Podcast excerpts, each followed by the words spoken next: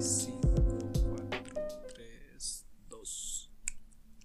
Muy buenos días, tardes y noches, cuando sea que lo estén escuchando.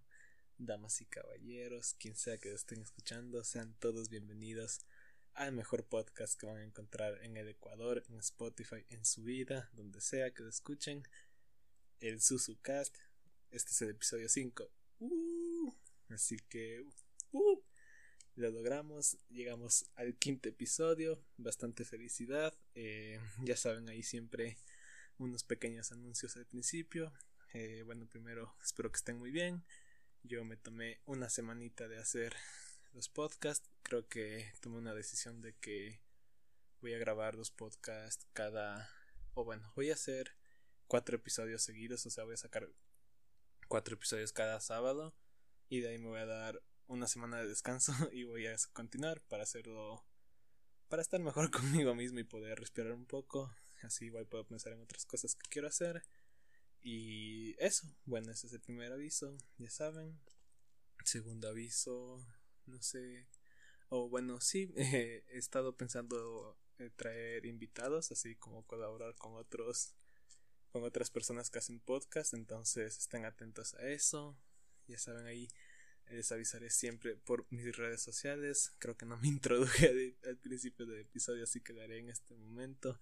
Ya saben, aquí yo soy su pana, su bro, el Susu, eh, arroba Music y también arroba a sus navas. A los que me quieran seguir por ahí, estoy aquí. así que sean todos bienvenidos nuevamente al episodio número 5. Y bueno, ya supongo que por el nombre del episodio ya sabrán de qué se trata este, esta semana, este sábado. Aunque bueno, yo grabo los episodios el viernes, así que tal vez me refiero a viernes, pero lo subiré el sábado. Eh, vamos a hablar sobre álbumes conceptuales. Así que esto es un tema que me gusta mucho. Son. Ya les explicaré más adelante por qué y qué son. Pero igual antes de empezar ya saben ahí, muchas gracias a todos los que siguen escuchando el programa, el podcast, siguen aguantando mis, no sé, mis, mis estupideces y lo que digo, pero espero lo estén disfrutando. Yo disfruto mucho grabar esto, me, me encanta demasiado, me gusta poder conectarme de una u otra manera con ustedes y me gusta saber lo que ustedes piensan del programa. Así que sí, muchas gracias a todos los que han escuchado desde el inicio y a los que se van uniendo les digo Oli.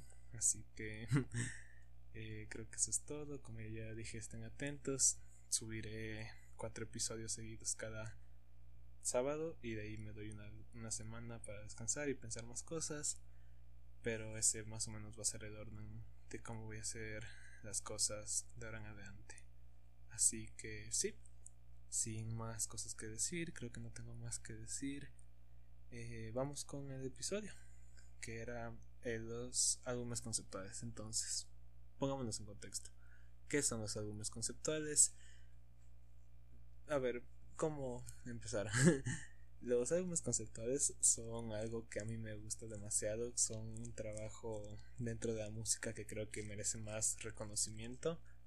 Porque a pesar de que sí tiene grandes álbumes como clásicos o como grandes exponentes de de esta técnica. Creo que no todos se dan cuenta el, trabajo, la experiencia que trae un álbum conceptual hacia la música. Entonces, ¿qué es un álbum conceptual? Un álbum conceptual es, bueno, creo que el nombre lo describe perfectamente, pero es un álbum cuyas canciones, cuyo listado de canciones o cuyo orden de, de las canciones tiene un orden específico, tiene una narrativa que, que llena todo o que completa un solo cuerpo, un solo cuerpo de arte el álbum, o sea que cada canción tiene un sentido de estar en el orden que está, la intro es una intro por porque lo es, la, última canción es la última canción porque debería dar, ayudarte a cerrar todo el álbum. Y todo el cuerpo es la experiencia que te trae estos artistas con este álbum. Y algo que hay que notar es de que esta no es una técnica nueva esto se ha hecho desde ya hace bastante, bastantes tiempos. Eh, mucha gente cree que fueron los Beatles con el álbum de Sgt. Peppers que iniciaron esta moda, o sea, prácticamente ellos lo crearon, pero esto no es verdad. lo que pasa es que los Beatles fueron los mayores exponentes, o sea, los que de verdad dijeron ok, esto es algo que se puede hacer y lo vamos a hacer. Y lo hicieron de manera fantástica en el álbum de Sgt. Peppers. Entonces eso es prácticamente un álbum conceptual. Igual antes de seguir, ya saben, ahí es un, un álbum que forma una narrativa o pueden tratar temas similares, hasta pueden contar una sola historia. Y eso es algo que ya explicaré más adelante con los álbumes que quiero hablar. Y bueno, como ya les dije, eh, fueron los virus los que presentaron o expusieron esta técnica hacia el mundo y de ahí ya el resto es historia.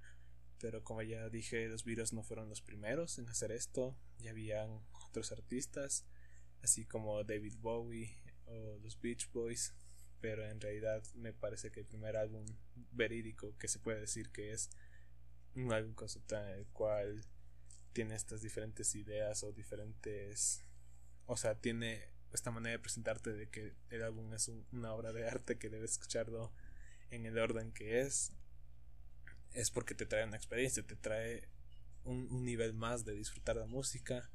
Y eso a mí me parece fantástico es lo que para mí la música te lleva hacia un nivel más. O sea la música puedes tenerla de fondo o como algo que no escuchas mucho pero cuando tienes algo tan importante o tan planificado como esto no puedes no puedes quitar ese esfuerzo de que pusieron los artistas o todo lo que lo que involucró realizar este tipo de, de álbumes. Y volviendo a lo que estaba diciendo antes creo que el primer álbum conceptual de por sí o sea que se hizo en la historia me parece que es uno que se llama eh, bueno, no recuerdo bien el nombre, pero es de Uri Guthrie, algo así me parece, no, no puedo pronunciarlo bien, que es eh, Ball Ballads, y ese es prácticamente, creo que es del 60, eh, así que sí, ese es más o menos el primer álbum, por así decirlo, que brígicamente es un álbum conceptual que tiene una estructura, tiene una forma de ser y tiene una razón de ser. Entonces, con todo lo que ya he dicho esto, tome en cuenta de que, como ya dije, es un álbum conceptual, es algo que trata temas similares en cada canción. Las canciones están en el orden que están porque tienen un motivo y más que nada conforman un solo cuerpo y pueden tratar hasta una historia. Eso es prácticamente un álbum conceptual. Ahora dicho eso, entrémonos, ya saben, eh, Hoy hablaré de 10 álbumes, veamos cuánto tiempo se nos va. Siempre creo que se me van a hacer eh, cortos los episodios. Siempre busco hacer alrededor de media hora y termino haciendo una hora por alguna manera. No sé cómo se me va tanto, no sé, el hablar, aunque hablo huevadas. Pero bueno, tal vez lo divida en dos episodios, pero ya veremos cómo vamos. Así que sí, eh, o no, tal vez si hable de los 10, ¿por qué no? Así que bueno, vamos ahí. Eh, vamos con el primer álbum, que es Sgt. Peppers de los Beatles, justo el que mencioné.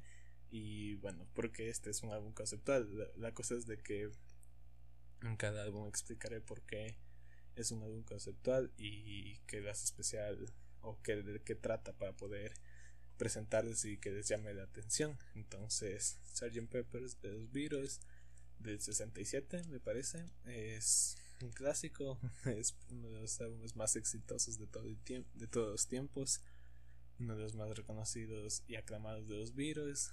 Y porque es un álbum conceptual fácil, porque para este entonces, en el contexto de lo que atravesaba la banda, ellos estaban hartos de hacer tours, estaban hartos de lo que involucraba hacer una una estrella de rock, una, o sea, los famosos rockstars, los que viven la vida de, de lujo así. Y después de su último álbum, que me parece que fue The White Album, o, sí, creo que fue ese, si ahí estoy alguien corríjame, pero después de ese álbum y el tour que tuvieron, ellos se cansaron, se sintieron agobiados, agobiados de cómo de la presión que involucra ser un, un, rockstar y ser alguien famoso y decidieron darse un descanso. Y de ahí nace la idea de desde Paul McCartney que dice que creen un alias por así decirlo que sea la banda de, de Sargento Pimienta entonces lo que querían hacer con este álbum era hacer la música que haría esa banda y no necesariamente los virus.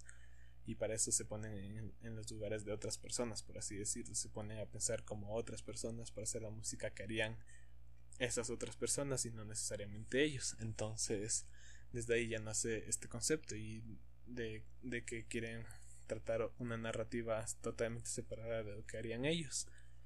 Y creo que todos sabemos cómo resultó. es de Sgt. Peppers es un clásico del rock, del rock psicodélico, es uno de los fundadores de todo ese subgénero y es increíble, es un álbum sumamente para los virus creo que tal vez es tal vez no su trabajo más experimental, pero sí es el que presentó ese mayor salto hacia algo nuevo y por eso tal vez se ha considerado como su mejor para algunos, para mí no, pero entendería si es así. Y me parece, o sea, me parece increíble cómo se pone en este lugar de, de fingir que son personas totalmente distintas con la ideología de hacer música distinta a lo que harían normalmente y resulta en ellos experimentando no solo con sonidos sino con todo lo que hacen en su vida diaria recuerdo recordemos que para este momento en la historia de los virus ellos empezaron a probar lo que son los, los psicodélicos, las, las drogas duras, por así decirlo, y, y eso experimentaban con LSD y cosas así, y creo que se refleja perfectamente en su música que nomás hacían para alcanzar estos sonidos. Así que, sí, eh, Sgt. Peppers de los Beatles se ponen en el lugar de otra banda, de, de ser otras personas y así poder grabar música distinta a lo que harían normalmente y resulta en algunas de las canciones más icónicas no solo de los 60 ni de los virus sino de todos los tiempos. Eh, esos son estos sonidos tan extravagantes y raros pero que aún así no logran separarse por completo de lo que haría la banda normalmente. Pero dices como que ellos estos no ellos no son los mismos son una nueva fase son una nueva época para la banda y para la música para el rock. Así que Sí, eh, Sgt. Peppers de los Beatles marca un antes y después para la banda, para el rock. Tal vez igual iniciaba con el rock psicodélico. Y sí, ese es el primer álbum. Segundo álbum de la lista tenemos a Tommy de The Who. Y este es un álbum que adoro. Creo que Tommy es una obra maestra, es, es hermoso. Es la historia de, de nuestro de este personaje, de nuestro protagonista llamado Tommy, que se queda ciego y sordo y mudo, me parece. No recuerdo bien, pero nos cuenta la historia de desde que nace hasta hasta años y años después. Y me encanta lo detallado que es este álbum. Este álbum no pierde ni un momento. Son es un álbum doble o sea es largo y no pierde ningún momento. En cada canción tiene te cuenta una historia de su vida, te cuenta un momento específico, en su vida, te cuenta cuando él estaba en Navidad, cuando no sé, cuando estaba expuesto a personas que lo lastiman, como fue su primo, su tío, cuando le hacen experimentar con drogas para hacerle creer que se va a curar así, pero solamente le terminan arruinando más la vida. Es una historia súper fuerte y que te cautiva desde el principio. Y por eso, desde el principio a fin, sientes empatía, te sientes enganchado con el personaje de Tommy porque solo quieres lo mejor para él, porque es una persona que no sabe lo que es el mundo de verdad y solamente está rodeado de gente que lo puede lastimar. Y por eso Tommy es tan tan increíble de escuchar porque como ya dije es un, trabajo perfecto de ponerte en el lugar no de Tommy pero del mundo de él y ver desde afuera qué, qué hace o, o qué le hacen más bien dicho porque es como yo dije, es fuerte, es súper intenso escuchar todos su vida, también escuchar eh, esta gran interacción que tienen los miembros de la banda. Creo que cada uno de los miembros logra brillar de una manera increíble en algún momento u otro y logran hacerlo para contar esta historia que a la final hace sumamente brillante. Es un álbum súper bien hecho, que puedes reproducirlo las veces que quieras y siempre vas a encontrar una parte nueva de la historia, vas a encontrar algo, una frase, un instrumento, un sonido que te va a decir o te va a aportar a contarte la historia que no habías escuchado antes y por eso me fascina, me fascina volver a este álbum para poder perderme en él. Me gusta que cada vez que lo escucho digo, eso no lo había escuchado antes, o me pregunto cómo es que pasé eso por alto. Y por eso Tommy es tan, no sé, o sea, voy a decir divertido, pero no divertido de que me río me burdo de lo que está pasando, pero divertido en el sentido de que te dice todo lo que está pasando y es como ver una película, pero solamente tienes tu imaginación para proyectarla y me encanta, me encanta ponerme e imaginarme cómo son los personajes. Eh, creo que la mejor manera de poner a este álbum es que es como escuchar un audiolibro. Literal, sería así, pero uno increíble que tiene, o sea, son estas fusiones de rock, de, rock psicodélico y cosas así que hace a The Who tan, tan grandes y hacen de este álbum para mí eh, mi favorito de la banda. Y uno que te, no sé, que te, te muestra como que la, la crueldad del ser humano y lo que son capaces de capaces de hacer por solamente porque sí, para aprovecharse de alguien que no que ha sufrido toda su vida y solamente quieren jugar con él. Entonces, por eso Tommy es súper, súper bueno. Así que, sí, no, no creo que me adentre tanto en algunos álbumes. Así que, bueno, ya saben eso. Eh, pero sí, Tommy, segundo álbum de, de la lista de hoy. Vamos al tercero. Y el tercero es Daytron 3030 de Daytron 3030, o sea, es un self-titled. Y por qué escogí este álbum, al igual que Tommy, este álbum te presenta un mundo tan fantástico y tan detallado que solamente lo único que te queda es imaginarte en, en, tu cabeza todo lo que está pasando, es imaginarte todo el mundo, los personajes, las interacciones y lo que pasa entre canción y canción. Y al igual que Tommy, este es un álbum largo, eh, y pero este tiene o sea tiene una narrativa totalmente fascinante. Creo que el equivalente de este álbum sería a una película de Star Wars. Este es un álbum de ciencia ficción por así decirlo es de hip hop pero cuenta la historia de un bounty hunter así tipo Boba Fett y cuenta su historia de, de cómo vive en esta utopía de Laytron 3030 y y lo que hace, o sea, cómo son sus aventuras de día a día y cómo en el futuro eh, resuelven sus peleas, sus conflictos mediante eh, peleas de rap.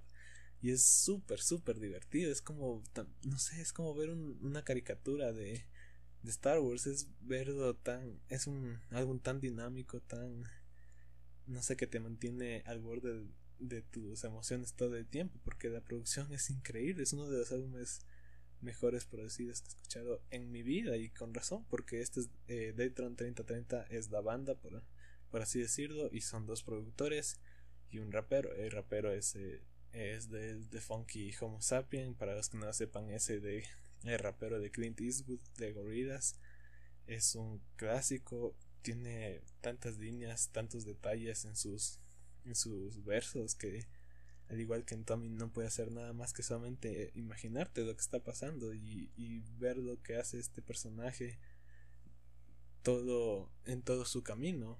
Y para el final solamente quieres repetirlo de nuevo porque es una experiencia sin igual. Y, creo que este es el mejor trabajo de de, de, Funky Homo Sapien. Está su voz en, en este álbum es tan dinámica es tan agresiva pero no agresiva de no sé, como que fuerte, sino agresiva, como que te captura la atención de la manera más, o sea, de la mejor manera posible, te agarra la camisa, así es como que te agarra y te dice como que escúchame, brother, no, tengo algo que decirte, tengo una historia que contarte y cuentan una historia casi perfecta.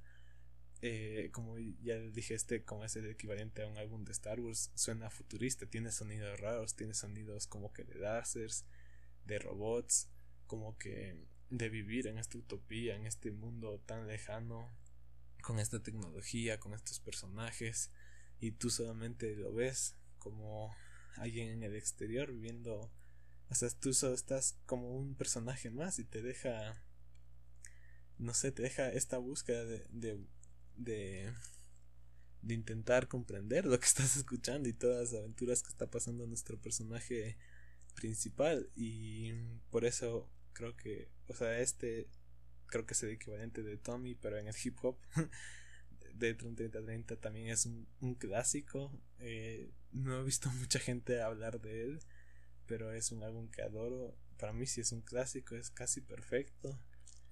Todo desde principio a fin te mantiene alerta, te mantiene con tantos detalles que, que te hace feliz, te hace feliz que solamente es cuestión de que tú te imagines los escenarios, los personajes, porque la información está ahí y te dice como que ahora es tu trabajo eh, desarrollar la historia. Y por eso Deltron 3030 es otra otra obra maestra para mí. Así que sí tercer álbum del día de hoy. Vamos al cuarto que es Food de MF Doom y la cuestión con MF Doom es de que yo entiendo de que su, su manera de rapear hasta su voz son difíciles de adentrarse sé que no solo por cómo rapea, pero también por cómo expresa, cómo dice palabras o cómo son sus rimas. A bastante gente puede que no le guste y eso está bien, todos tenemos gustos distintos. A mí me fascina en lo personal como es Doom, es, este personaje de que se presenta como un supervillano en el hip hop y literal porque su, su personaje estaba basado en Doctor Doom de los de los cómics de Marvel y y al presentarse como este villano es obvio de que su música también va a sonar en este estilo de cómics. En esto igual tiene una gran similitud con Daytran 3030 de que eh, tiene un sonido como de caricatura pero no, no por decirlo malo sino como es más bien un halago porque suenan tan tan creativos suena tan colorido es la palabra que quiero buscar como que tiene igual toda la información y depende de ti descubrir de qué está hablando. Y en este álbum eh, las metáforas sobran porque Food se refiere, o sea, es MF Doom hablando del estado actual, actual del 2004 para ese entonces, pero del estado en el que estaba la escena del hip hop y la escena de rap, los raperos, y te cuenta cómo es su punto de vista de él, de, todo esto que está pasando a ese alrededor en la música pero lo hace con metáforas de comida y es sumamente divertido. Doom también es full payaso, es un ese hombre sí es full payaso, eso sí tengo que reconocerlo, tiene un sentido de humor bastante extraño, a veces un tanto crudo, pero uno que te hace reír de una manera u otra. Y como ya dije eh, al igual que Daytron 3030 es súper animado, es bien dinámico no pierde ningún momento, todas las metáforas se relacionan con alguna comida, eso es lo divertido, es como que puede estar hablando sobre, no sé, me, voy a inventar ahorita, pero puede decir que todos los raperos son iguales y dice que son como, no sé, no sé cómo, cómo decirlo, tal vez así como son en, en una cubeta de huevos o son similares, así que no hay diferencia. No sé si eso tuvo sentido alguno, pero espero que sí.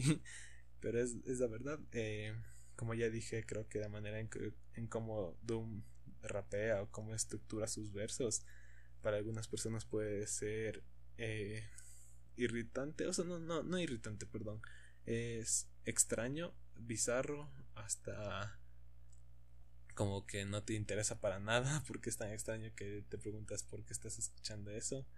Pero a mí en lo personal me encanta porque te da algo más en, en que pensar eh, a diferencia de cómo a diferencia de en Daytron 3030 que te da a detalle y súper eh, detallado todo ah no dije lo mismo perdón dije lo mismo dos veces. O sea te da a detalle y sí o sea te da a detalle todo todo lo que pasa en el mundo te deja claro solo que tú te imagines eso pasa en Daytron 3030 pero en, en el caso de MF Doom te dice las cosas de una manera tan retorcida, tan rebuscadas que primero tienes que descubrir lo que está hablando.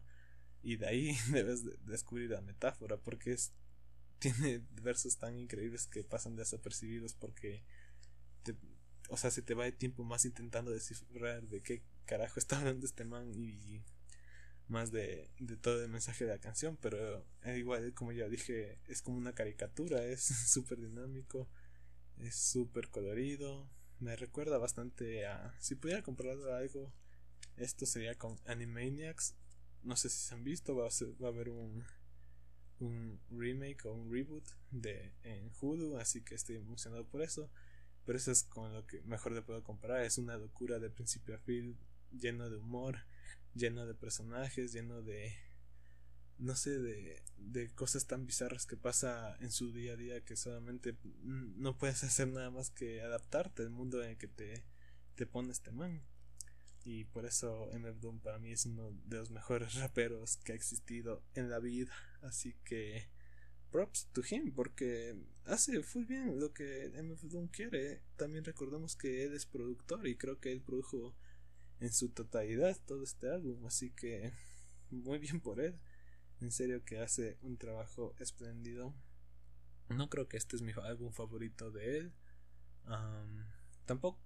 Bueno, pero eso se debe a que tal vez no he escuchado tanto como me he escuchado sus otros álbumes, pero no por eso significa que, que sea malo. Es súper bueno, es súper, como ya dije, chistoso y te deja bastantes cosas en que pensar.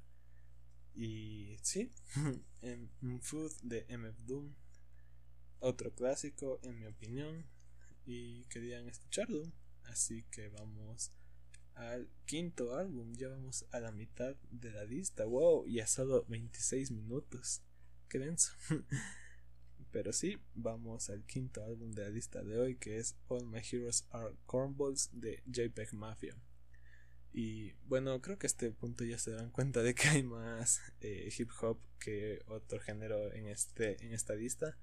Y no sé, no, sabría qué decirles, pero eh, en, el hip hop creo que encontré más ejemplos de, de estos álbumes conceptuales o más que encuentro, o aquellos que encuentro más fascinantes para mí, los que los he escuchado más veces y que me encantan. Así que me, me disculpo por eso, pero sí, en, en este episodio el hip hop ganó, tiene trabajos increíbles y todos estos álbumes de los que hablaré y de los que he hablado son sumamente buenos. No podría recomendarlos lo suficiente para que se los escuchen.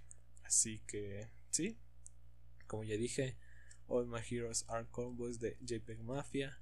Y esta es la cosa con JPEG Mafia. Creo que este man es. O bueno, es. Sí, sí, es la mejor persona que encapsula la que demuestra de mejor manera cómo es la cultura de internet y cómo es eso. Creo que JPEG Mafia hace música tan caótica y tan divertida, o sea, divertida de escuchar porque él hace hip hop experimental. Dice que eso también puede ser bastante.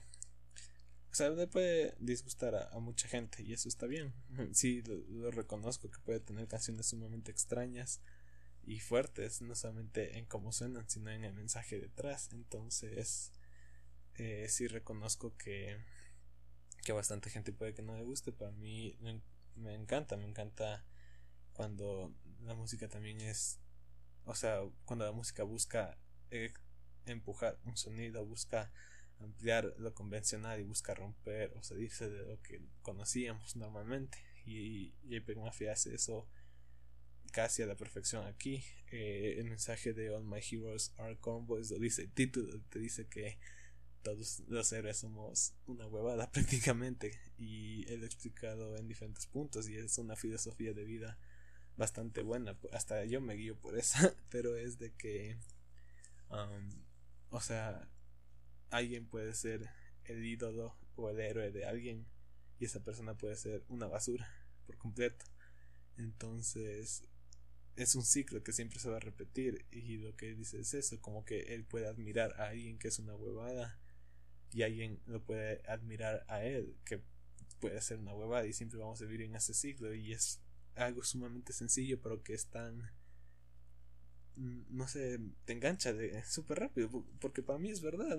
Yo sí reconozco que mis héroes son una huevada. Ahí Kanye West es uno de ellos y y sí, y creo que, como ya dije, JPEG Mafia encapsula perfectamente lo que es la cultura de Internet por cómo son sus letras y cómo es su música. Eh, hacer hip hop experimental, experimental no tiene miedo de, de buscar nuevos sonidos, de hacer cosas más más bizarras con su voz, con cantar, con hacer música que suena o que te golpea en la cara por lo fuerte que suena, pero tiene un mensaje tranquilo o más alegre detrás de todo. Y en este álbum cada canción trata de eso, trata de cómo él se ve o cómo el mundo lo ve en la cultura de internet y cómo, él ha estado ascendiendo más y más a la fama desde 2018 y con mi canción favorita del álbum que es eh, Oh rayos, se me fue el nombre. No, maldición. Eh, bueno, ya me de acordar, pero en esta canción. Eh, ah, ya me acordé. Es Free the Afraid. Sí, sí, ya me acordé. Esa es la canción Free the Afraid. Y en esta canción el coro creo que encapsula perfectamente todo lo que he dicho hasta ahora, que es el coro te dice eh, si te gusta, bueno no recuerdo las palabras exactas, pero dice como que eh, no te apoyes eh, en la idea de mi imagen, porque si está mal, está mal, él no puede hacer nada, al final es el internet, el, el juez y el verdugo, y, y ya solo es cuestión de que cada uno acepte, lo acepte como es, y si no es así, ya nada, o sea, no hay nada que pueda hacer, y por eso me encanta. Es una filosofía de que ya es lo que es, it is what it is, y no se puede hacer nada al respecto. Y hay, hay tener este mensaje con música que no sé qué es como, voy a decirlo, un desafío de escuchar para algunos, porque sé que va a ser así. Eh, es algo súper interesante de escuchar, creo que se complementa perfectamente, perfectamente bien. Como dije, es el, los versos de, de JPEG Mafia con esta música tan guiada en el glitch pop, en el hip hop experimental y que tiene varias referencias hacia el internet y lo que es la cultura de hoy en día. Entonces, sí, eh, este es mi álbum favorito de JPEG Mafia. Es súper bueno. ya saben ahí. Bueno, al menos ya no estoy diciendo interesante tanto. ¿O cuál era la palabra que decía mucho? no recuerdo. Pero bueno, ya me acordaré en algún momento. Así que sí, el quinto álbum, All My Heroes Are Cornboys de JPEG Mafia. 2019 eh, y el siguiente álbum que es KOD de J. Cole y bueno J. Cole para mí o bueno para muchos he visto que es un rapero aburrido no, no lo veo por qué tal vez creo que eh, no sé él tiene un problema en intentar hacer como que por así decirlo rap de verdad y hacer rap eh, que sea más accesible y o hace uno o hace el otro y no siempre resulta en lo mejor. Creo que ese es su mejor su mayor problema, creo que no sabe bien cómo presentarse a un público más accesible y eso que así, o ha estado eh, creciendo más, pero para mí eh, la época de J. Cole en, en las que hacía mixtapes es mucho mejor porque ahí se nota lo, lo, lo furioso, por así decirlo, pero como que lo lo ambicioso que es para conseguir sus sueños. Y esta época de los mixtapes es 2010, 11, 12 y tiene ahí sus mejores trabajos para mí, pero eso no, significa que ha sacado buenos álbumes, como ya dije, el problema para mí de J. Cole es de que eh, yo no creo que hace música aburrida, yo, yo creo que tal vez como lo dice puede resultar no tan interesante como si lo dijera o no sé, como si dijera Kanye, Kendrick, eh, Freddie Gibbs, así. Y tal vez ese, eso es porque, eso es lo que dicen de por qué J. Cole es aburrido. Pero yo no lo veo. Y mucho menos con este álbum. No es mi favorito de él. Creo que sí hay unos momentos bajos, unas canciones que no me gustan. No me gusta su alter ego de Kid Edward, que solo es él con una voz eh, o sea, con un efecto de voz que es lo contrario a hacer el, lo de Alvin y las ardillas, si no le hace una voz grave, pero no me gusta a mí en lo personal. Pero it is what it is, así que vamos, que, ¿de qué se trata álbum? KOD eh, significa tres cosas, que es Kids on Drugs, King Overdose y Kill Our Demons. Y esos tres tienen que ver directamente con todo lo que pasa en el álbum. El álbum es habla sobre la escena actual del hip hop y como J. Cole ve a los raperos de hoy en día, como que solo ven, él solo ve a personas adictas a, las drogas y ya cree que la música se dejó de lado, cree, o sea, él, él está diciendo como, no sé, como si fuera un hermano mayor o un papá diciendo como que, oye, no, haz eso. O sea, eso te va a costar caro en algún momento y enfócate en hacer música de verdad. Creo que es, por así decirlo, resumiendo todo el álbum y al menos en, en, la, en la última canción, la de 1985, creo que es ideal con lo que digo. Ahí dice todo sobre cómo él ve la escena de rap y cómo cree que los otros deben a él, porque él solo como que quiere presentar, o sea, quiere presentarnos todo lo que está pasando en, en la escena y, y como estos nuevos raperos solamente quieren hacer la fama quieren hacer dinero, quieren hacer drogas y dejan la música, dejan el talento detrás, ya, sea, ya no hay. Y por eso es súper eh, ambicioso, voy a decir, este álbum. Pero lo digo porque, por esto mismo que digo antes, que creo que J. Cole no, todavía no sabe bien cómo equilibrar entre hacer rap de verdad o hacer música accesible y estas aquí sí hay canciones que ellos sí consideran algunas con sus mejores como ya dije 1985 o KOD también o sea son algunas de mis, canciones favoritas de él o ATM que muestran perfectamente todo este mensaje de buscar la fama y solamente por buscar la fama y hacer el dinero pero es J. Cole como que eh, hablando de esa, todas estas nuevas generaciones de raperos y diciéndoles, no, o sea, date suave y tómate tiempo, o sea, y me parece bueno porque recordemos que ahora vivimos en la época del streaming en la que tenemos Netflix y Spotify, así como otras páginas en las que, o sea, el, el streaming se ha vuelto una gran parte de de la industria musical y, y ha formado o ha cambiado cómo los artistas hacen dinero, cómo se distribuye su música. Y al menos con Spotify, con, con cómo cambian las cosas y como dicen que los artistas deben sacar cosas más consistentemente si quieren de verdad ganar algo, es súper, no sé, es algo realmente...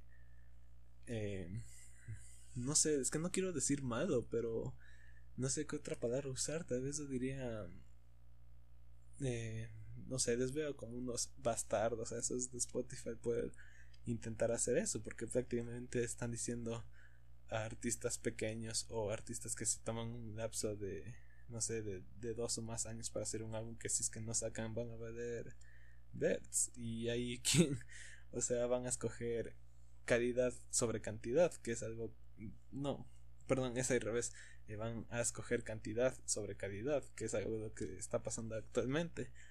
Eh, ahora recordemos que en el 2020 han sacado un montón de álbumes de rap y no pasan ni una semana y sacan la versión deluxe y sacan como 20 canciones más cuando la versión deluxe debería ser solo unas dos que tres canciones que no estuvieron en el álbum pero que que forman parte de estética, pero es como que solo sacan otro álbum en el deluxe para hacer el billete y dejan a un lado todo el proceso creativo y toda la experiencia que es adentrarse a un álbum, más cuando se trata de tu artista favorito. Eh, algo que pasó, digamos, con esto, el primero que fue, de hecho, este no me molestó, este sí me emocionó, que fue eh, Eternal Take de Little Lucy Bert, y cuando sacó el deluxe fue como que sacó con otro álbum que fue eh, Little Uzi vs. The World 2 y para mí me gustó, o sea, estuvo bien. Eh, dije, o sea, chévere, me alegro por Little Uzi, no habíamos escuchado música de, él por tres años. Y luego vi y todos los artistas que han sacado un álbum o algo cada año sacaron un álbum este año y sacaron el deluxe.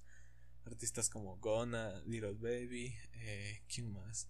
Jenny Aiko, eh, no me gusta nada, pero lo voy a mencionar porque hizo esto de sacar casi otro álbum eh, como su versión de Deluxe y deja todo a un lado eh, la creatividad y lo que es hacer arte, hacer una experiencia con la música.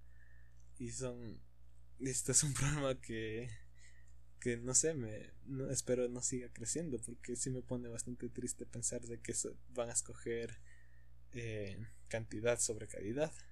Y ahora que terminé de hablar de eso, no sé cómo empecé a hablar de esto, no. eh, estábamos hablando de KOD y no sé cómo termina aquí, lo siento. ayuda. Pero bueno, volviendo a KOD, creo que ya no tengo nada más que decir. Sí, es J. Cole dando consejos y diciendo a esas nuevas generaciones que tómense su tiempo, que no lo hagan por la fama, mucho menos por, no sé, por el, el así como que solamente ser virales, porque el, el, rap es, o el hip hop es un género full bueno y bonito que ha hecho grandes cosas por la música. Y ahora vivimos, en, o sea, estos años desde que será 2016, 17, vivimos una época en la que hip hop es la música popular y, y es por eso como que tenemos cada vez más artistas que parecen payasos pero se hacen virales solamente por el hecho de hacerse virales y en este álbum es J. Cole hablando con esos y me parece fantástico como ya dije, este no es mi álbum favorito de J. Cole, pero es un muy buen álbum si es que quieres adentrarse a su música.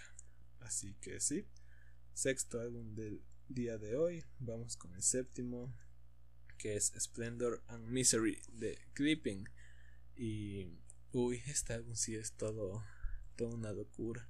Si es que eh, Deltron 3030 es el Star Wars de la música, Splendor and Misery es, no sé, el, el interestelar o el alien de, de la música, alguno de esos dos. Y, ok, interestelar lo voy a decir porque es como una odisea. Splendor and Misery te pone los zapatos de, de un único sobreviviente en una nave espacial con la computadora y ver su viaje para poder sobrevivir y es toda una aventura de principio a fin.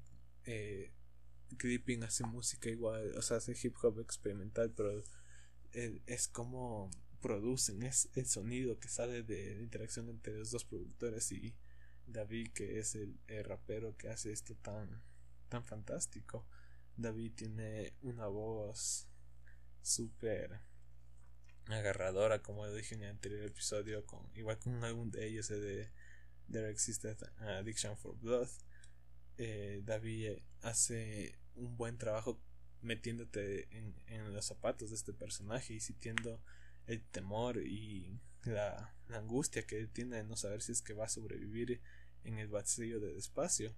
Y por eso no sé por qué lo comparé con Interestelar si eso no pasa en esa película, pero um, no sé, supongo que por la por lo que es este viaje de, de una tripulación y Splendor Misery es este personaje intentando sobrevivir en una nave y solamente es eso. creo que de este no voy a hablar más porque sí creo que es una aventura que debería descubrirlo cada uno. Este igual, tal vez, no sé si de todos este es el más difícil de escucharlo junto a el de All My Heroes are Convoys. Tal vez si lo sea, eh, creo que este es más porque este sí empuja más el sonido. Eh, este sí involucra más glitch, pop. Eh, y como ya dije, hay momentos en los que los versos de David son demasiado rápidos, en los que tienes que leer o escucharlo con la letra para entender lo que está pasando en este mundo. Y si es que no es así, es muy posible que te pierdas. Así que yo recomiendo escuchar este álbum con las letras. Y y estar listo porque es toda una odisea ese álbum, todo ese viaje que tiene nuestro personaje. Así que sí, no voy a hablar más de ese, espero que lo escuchen y vamos al siguiente álbum del día de hoy que es The Rise and Fall of Ziggy Stardust and the Spiders from Mars de David Bowie y volvimos al rock. Así que bastante felicidad. ¿Y por qué este álbum es un álbum conceptual? Fácil, para este álbum David Bowie creó, oye, tenía el personaje de Ziggy Stardust, un alien que cae en la Tierra y en este álbum nos avisa a nosotros los humanos que en cinco años la Tierra será destruida y quiere detenerlo, pero se vuelve una estrella de rock, se vuelve un, todo una leyenda, un ícono y, y se, o sea, cae en sus propios vicios, cae en lo que es el precio de la fama y todas las adicciones y es prácticamente es David Bowie pero con un personaje y toda la música involucra esta en este camino que toma nuestro este sí Stardust desde que llega a la Tierra y nos avisa que el mundo se va a acabar hasta caer en sus propios vicios. Y por eso este sí es mi álbum favorito. No no perdón me, equivoqué. Este no es mi álbum favorito de David Bowie. Ese es Station to Station para quienes les interesa. Pero este sí es un clasicazo de él sí creo que bastante gente lo cataloga como su mejor álbum.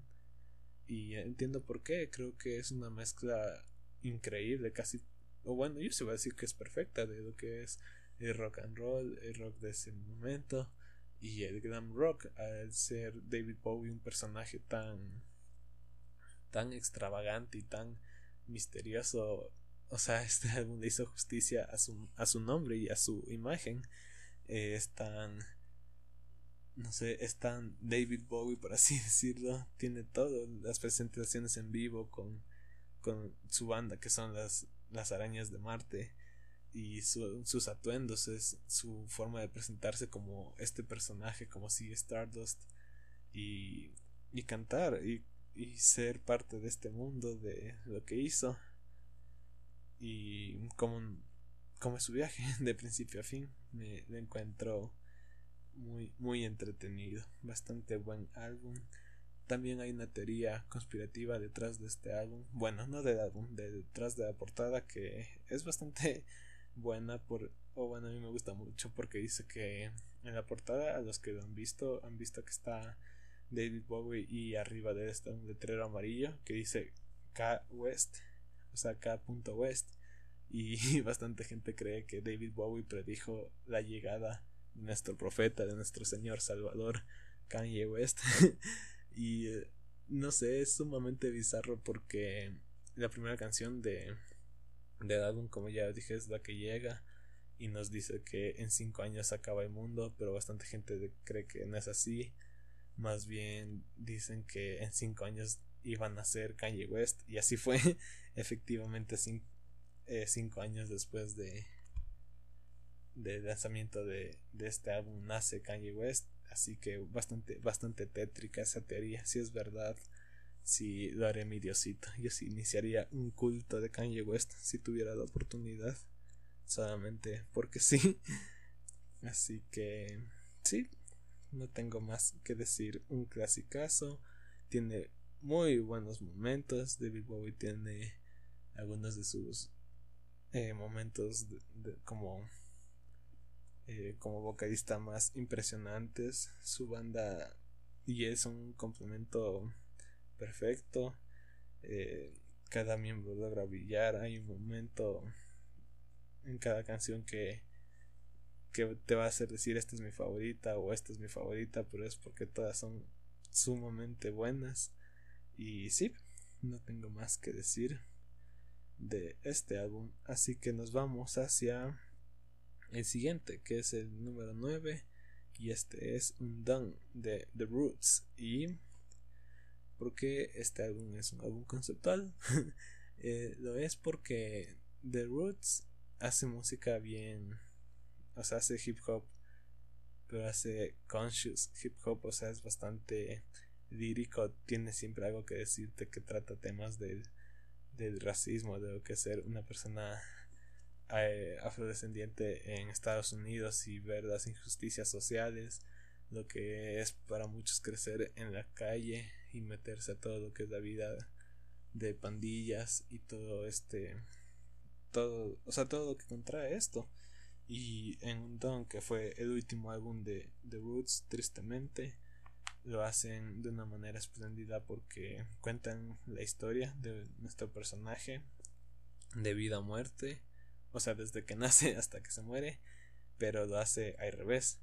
O sea, prácticamente es este, este es el momento de la música. O sea, te cuenta la historia desde que muere, o sea, así inicia y termina cuando él nace. Entonces ves o bueno, escuchas lo que lo que hace, o sea, escuchas sus anécdotas sobre cómo fue meterse en esta vida o, o, lo que le tocó hacer para poder vivir. Y The Roots es ser este grupo de hip hop más convencional que toma bastantes inspiraciones de jazz, del soul, tiene no sé, tiene una manera tan increíble de de si que no te enganchas con, la música, digo, con, con las vocales, con, los versos de Black Thought, que es el rapero de la banda, entonces la música te va a enganchar porque es tan, no sé, o sea, voy a decirlo alegre, no, no es alegre, perdón, es... Ah, ¿Cuál es la palabra que puedo utilizar para describirlo? Mm, no sé. o sea, la música te hace querer escuchar más y te, te hace querer buscar qué significan las letras. Y Don cuenta, como ya dije, esta historia que al igual creo que con Tommy tiene, o sea, es bastante detallada, pero también eh, te deja lo suficiente información para que tú completes lo que lo que quieras o lo que tú creas que es. Eh, al contrario de Tommy o de 3030, este es un álbum más corto, creo que no dura ni 40 minutos. Y es fantástico. Es el último álbum de The Roots y se fueron con uno de los mejores trabajos de la última década. Salió en el 2011 y fue wow. O sea, fue un gran adiós de la banda y fue uno de los mejores álbumes, como ya dije, de la década, de ese año. Tal vez uno de los mejores incluso, incluso de la banda, porque ellos pasaron haciendo música desde los 80 más o menos y cada uno de sus álbumes están bueno y este está como uno de sus mejores y yo sí creo eso profundamente así que sí es igual este es un álbum que deberían experimentarlo por esa parte narrativa que tiene y que quisiera saber cómo, cuáles son sus opiniones si no sé me gustaría saberlo la verdad así que háganmelo saber y sí el noveno álbum de la noche de hoy, de la noche de viernes, porque ya saben que subo los sábados dos episodios. Y para finalizar el día de hoy, tengo a The Allegory de Royce the Five Nine. Y bueno, este tal vez no hable mucho porque todavía sigo intentando descifrar todas las letras. No porque sean difíciles, sino porque también es un álbum un poco largo.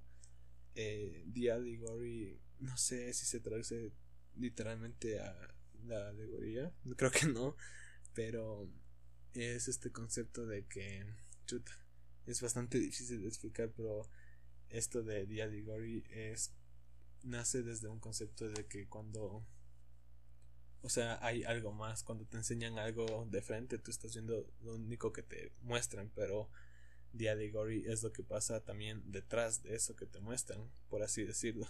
y no sé si eso se entendió, espero que sí. Pero es eso. Y este álbum, al igual que con The Roots o...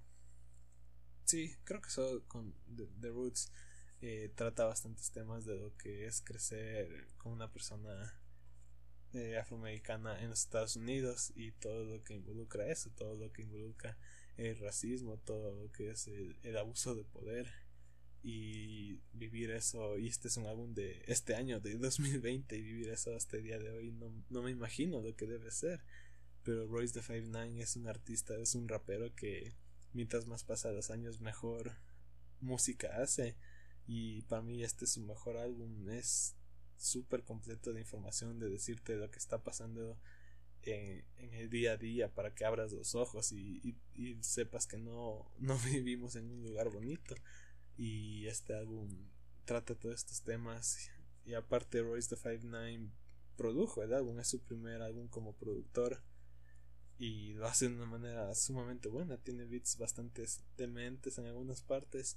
Y todas las colaboraciones que incluye a, a, mis, a mis boys de Griselda también Vince Staples, ¿quién más? no recuerdo quién más por el momento, pero todos funcionan de una increíble manera, todos tienen algo que decir en referente a esto, de que cuando a ti te muestran algo, tú solo ves lo que te muestran y no te pones a pensar en lo que pasa detrás. Y es ellos, y bueno, claro que Royce the Five Nine hablando de lo que pasa detrás, de lo que no te muestran, de lo que quieren ocultarte, que lo hace este álbum un álbum sumamente especial para mí y que creo que, eh, o sea, salió en el momento ideal porque todos creo que sabemos las cosas que ha pasado con respecto a, al abuso de poder, a ataques racistas en Estados Unidos y esto es un álbum de protesta eso, es una respuesta a lo que está pasando en el mundo y decir ya, ya es ya, o sea, están hartos y Royce the Five Nine quiere decir que ya es hora de dejar eso y y hacer algo al respecto. Así que por eso le aplaudo bastante. Es un álbum bien completo. Creo que igual al que Tommy es bien detallado en todo lo que te quiere decir. Royce the Five Nine, como ya dije, es un artista que sigue mejorando con el tiempo y tiene una habilidad increíble para rapear. Su voz también es súper buena. Eh, y sí, no tengo nada más que decir tampoco. Creo que eso lo resume por completo. Así que sí, esos han sido los 10 álbumes conceptuales del día de hoy. sí, creo que ahí cubrimos todos y creo que con eso terminamos con la lista del día de hoy. Wow, creo que este va a ser el episodio más corto hasta ahora. Pero bueno. bueno, como me tomé ese descanso, no sé qué tal eh, me ayude porque me sentí un poco grabando, un poco extraño grabando esto, pero espero haya salido bien. Saben que para mí es un, un placer y me hace bastante feliz grabar esto y más cuando escuchan los álbumes o la música que de la cual hablo Así que díganme qué opinan. ¿Han escuchado de esto de los álbumes conceptuales? Eh, si lo han hecho, cuáles son sus favoritos. Sé que dejé otros más a un lado, pero estos creo que son algunos de mis favoritos. Sé que dejé algunos como El mal querer de Rosalía. O cuál más es un álbum conceptual. Um, non Shall Pass de ASAP Rock. ¿Cuál más? Um, esos. Eh, sí. Esas son algunas de las que recuerdo ahorita. Y sí, háganmelo saber si quieren que haga una segunda parte de esto, lo haría con gusto. Creo que todavía hay un montón de álbumes que no eh, he hablado y quisiera hacerlo en algún momento. Así que podemos hacer una segunda parte, tal vez de aquí en unas dos semanas. Y veremos qué tal nos va.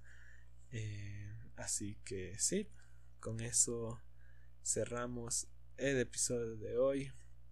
Nuevamente, como digo siempre y como digo al principio, muchas gracias a todos por escuchar el podcast y a los que siguen escuchando desde el día número uno. Los amo full. Saben que para mí es algo que adoro hacer y espero poder seguir haciéndolo por mucho, mucho más tiempo. Eh, sí, los amo demasiado. Yo he sido su pana, su bro, su host, su... Um, se me fue la palabra. Eh, su presentador, eh, eh, me pueden encontrar en Instagram como arroba top.